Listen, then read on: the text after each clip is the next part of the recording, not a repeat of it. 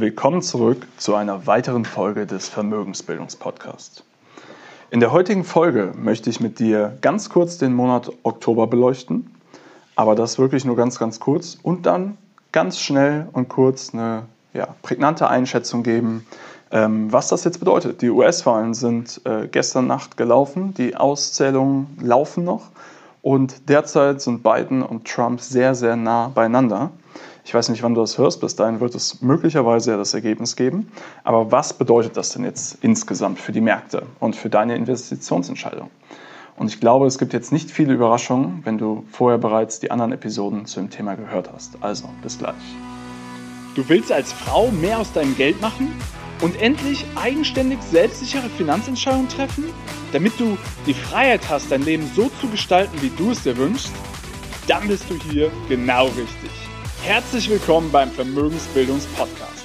Mein Name ist Florian Winkenbach. Ich bin erfahrener Finanzexperte und unabhängiger Finanzcoach für Frauen. In diesem Podcast erhältst du umfangreiches Expertenwissen und viele wertvolle Tipps für das richtige Mindset, um finanziell erfolgreich zu werden, kostspielige Fehler zu vermeiden und von echten Erfahrungen direkt aus der Praxis zu profitieren. Ich wünsche dir jetzt ganz viel Spaß beim Zuhören, Lernen und Umsetzen.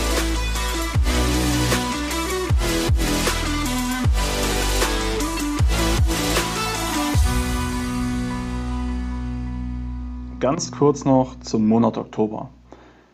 Im Großen und Ganzen hat sich nicht viel getan. Das meiste hat sich seitwärts bewegt, die Aktienindizes eher vor der Wahl ein bisschen runter, ähm, zumindest in den Wochen vor den Wahlen jetzt. Gestern und vorgestern haben sie wieder leicht einen positiven Auftrend verzeichnet. Ähm, das Einzige, was wirklich stark aus dem Rahmen gefallen ist, ist eigentlich Bitcoin, das, äh, ja, wo wirklich die Performance, ich glaube, um die 20 Prozent im Oktober lag und jetzt an der Höchstmarke vom vorherigen Jahr äh, knabbert, also an den 14.000 Dollar. Und das sind eigentlich die ja, entscheidendsten Entwicklungen über die letzten vier Wochen. Ansonsten gibt es eigentlich keine großen Überraschungen, eher eine Seitwärtsbewegung, einfach weil hauptsächlich die Märkte darauf gewartet haben, was passiert in den USA. So, jetzt haben wir die Situation, die ich auch vorher schon mal erörtert hatte in einer anderen Folge, dass die Wahl deutlich knapper ausfallen wird, wie von vielen Experten erwartet. Bei vielen waren in den Umfragen Biden ganz weit vorne. Und ja, dann war einfach die Aussage, okay, ähm, das sieht sehr stark nach einem Biden-Sieg aus. Trump hat es aber in den letzten Tagen und Wochen anscheinend geschafft, seine Wählerschaft zu mobilisieren und das wirklich zu einem engen Kopf-an-Kopf-Rennen zu machen. Und was ist jetzt die Konsequenz daraus? Die Konsequenz daraus ist, es ist verdammt eng. Und das zeigt zum einen, ähm, wir haben eine unglaublich hohe Wahlbeteiligung. Das heißt, das Land hat plötzlich ein extremes Bedürfnis daran, sich an der Politik zu beteiligen. Und das ist normalerweise die, äh, ja, ein Resultat daraus, wenn es halt viel ähm, Unzufriedenheit auch im Land gibt. Und das sehen wir halt auch, ähm, dass es eine extreme Spaltung innerhalb der USA gibt. Und genauso sieht man das ja auch bei den Wahlergebnissen, dass es jetzt so, so nah beieinander ist. Also die Spaltung im Land ist extrem tief das wird noch ja, sicherlich stärkere Konsequenzen haben, zum Beispiel mit der Black Lives Matters Bewegung, aber auch mit ja, steigenden Unzufriedenheiten in, in des, innerhalb des Landes. Ähm, ich hatte in der vorherigen Folge mal zu dem Thema auch erwähnt, dass ich mir gut vorstellen könnte, dass es zu ja, Aufständen, bürgerkriegsähnlichen Zuständen kommen könnte. Also das sieht man ja auch, ähm, wenn man Bilder aus den USA sieht, ähm, was da teilweise schon abgeht. Das ist jenseits von Gut und Böse. Aber ich glaube, das ist, wie gesagt, noch der Anfang der Dinge. Ähm, jetzt ist die Frage, wie reagieren die Märkte, beziehungsweise was, ist, was passiert jetzt? Und wir sehen jetzt, Trump hat eben, also sowohl Biden als auch Trump sind beide schon vor die Presse getreten, sind beide sehr zuversichtlich und Trump hat gesagt, wir haben gewonnen und er möchte jetzt ähm, sich die Wahl nicht stehlen lassen und dafür sorgen, dass die restlichen ja, Wahlstimmen, die per Briefwahl eingegangen sind, einfach nicht mehr ausgezählt werden, weil die ja eh äh, getürkt und gefaked sind. Und vielleicht erinnerst du dich, in meiner vorherigen Episode dazu habe ich das auch schon gesagt, Trump ist seit Monaten, wirklich seit Monaten framed er das, also ist er es am Vorbereiten, das in Kontext zu setzen, dass Briefwahlen nicht sicher sind. Und die Auszählung der Briefwahlstimmen wird einfach noch den Lauf dieses Tages sicherlich brauchen. weil es einfach so viele Briefwahlen gab aufgrund der Corona-Situation.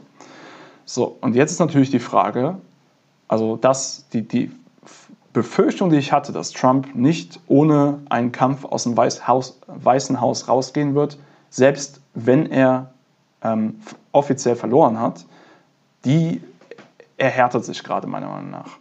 Also ich glaube, wenn Trump gewinnt, dann ist es wahrscheinlich weniger kritisch für die Märkte. Ähm, wenn Trump jetzt aber ganz knapp verliert, dann wird er alles daran setzen, meiner Meinung nach, ähm, ja, entweder die Briefwahl, die Ergebnisse zu unterbinden, was natürlich die ganze Demokratie meiner, meines Erachtens nach zumindest untergraben würde, weil damit ja nicht alle Stimmen des Volkes entsprechend berücksichtigt würden. Aber er wird alles daran setzen, das so aussehen zu lassen, dass die Briefwahl getürkt ist, dass er der rechtliche Sieger ist und damit mit seiner Gefolgschaft wahrscheinlich für eine weitere Spaltung des Landes und für ja, entsprechend eine hohe Unsicherheit in den nächsten Wochen und Monaten bis zur Amtsübergabe im Januar entsprechend sorgen. Das ist meine Erwartungshaltung. Wie gesagt, ich kann auch falsch liegen. Ich glaube, dass ähm, ja, diese, dieses enge Wahlergebnis jetzt nicht wirklich überraschend ist. Ähm, und ich glaube auch, dass das ganze Verhalten, was wir jetzt gerade sehen, beider Kandidaten auch nicht überraschend ist. Und dass ich das auch entsprechend ja in vorherigen Podcast-Folgen für dich bereits so ja, avisiert hatte. Ähm, was genau jetzt an den Märkten passiert, bleibt abzuwarten. Ich glaube, beide werden Geld drucken. Das heißt, generell ist es erstmal positiv, dass die Wahl jetzt vorüber ist. Das heißt, beide werden dafür sorgen, dass entsprechende ja, Stimulus-Programme äh, umgesetzt und ähm, genehmigt werden. Das heißt, prinzipiell sollte es eigentlich äh, sowohl den Aktienmarkt als auch äh, ja, andere Teile der Börse stützen und eher für eine positivere Entwicklung sorgen. Allerdings, wie gesagt, der große Unsicherheitsfaktor, der für Volatilität und ja, fallende Märkte sorgen kann, ist, wie gesagt, die Unberechenbarkeit von Trump und im Falle eines offiziellen, äh, einer offiziellen Wahlniederlage sein Verhalten und wie er sich dann positioniert und wie äh, er seine ähm, Gefolgschaft dann aber auch entsprechend aufheizen wird. Und dementsprechend würde ich das im Auge behalten. Es bleibt spannend. Ich hoffe, die Folge hat dir so ein bisschen kurz und knapp in jetzt ja, sieben Minuten einen Überblick gegeben, ähm, wo wir gerade stehen, was passiert ist und wie du das Ganze in, in Kontext einsortieren kannst und hilft dir dabei einfach ja, den Überblick zu behalten und bessere Investitionsentscheidungen deinerseits zu treffen. Ich wünsche dir einen wunderschönen Tag, alles Gute, bis dahin, dein Florian.